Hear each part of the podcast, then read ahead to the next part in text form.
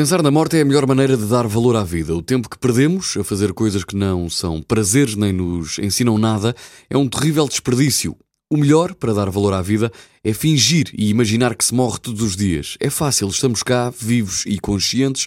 É uma estranha exceção que vai a favor de todos os que morreram e nunca mais voltaram. São palavras de Miguel Esteves Cardoso, do seu novo livro No Passado e no Futuro.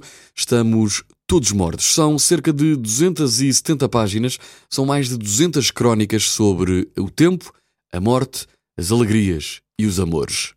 Palavras que nos inspiram, um livro que se lê muito bem. Aliás, estou neste momento a lê-lo. Miguel Esteves Cardoso é um escritor português, nasceu em 1955, tem duas filhas, em 2000 casou-se com a Maria João, amor da vida dele, a quem também dedica praticamente toda a sua obra. A partir desse ano, 2000, dedica-se tanto ao casamento como ao trabalho. E escreve diariamente no público desde 2009. Este é o seu mais recente livro, No Passado e no Futuro estamos todos mortos. Uma perspectiva diferente sobre o tempo e sobre a vida, que certamente nos ajudará a vivê-la melhor.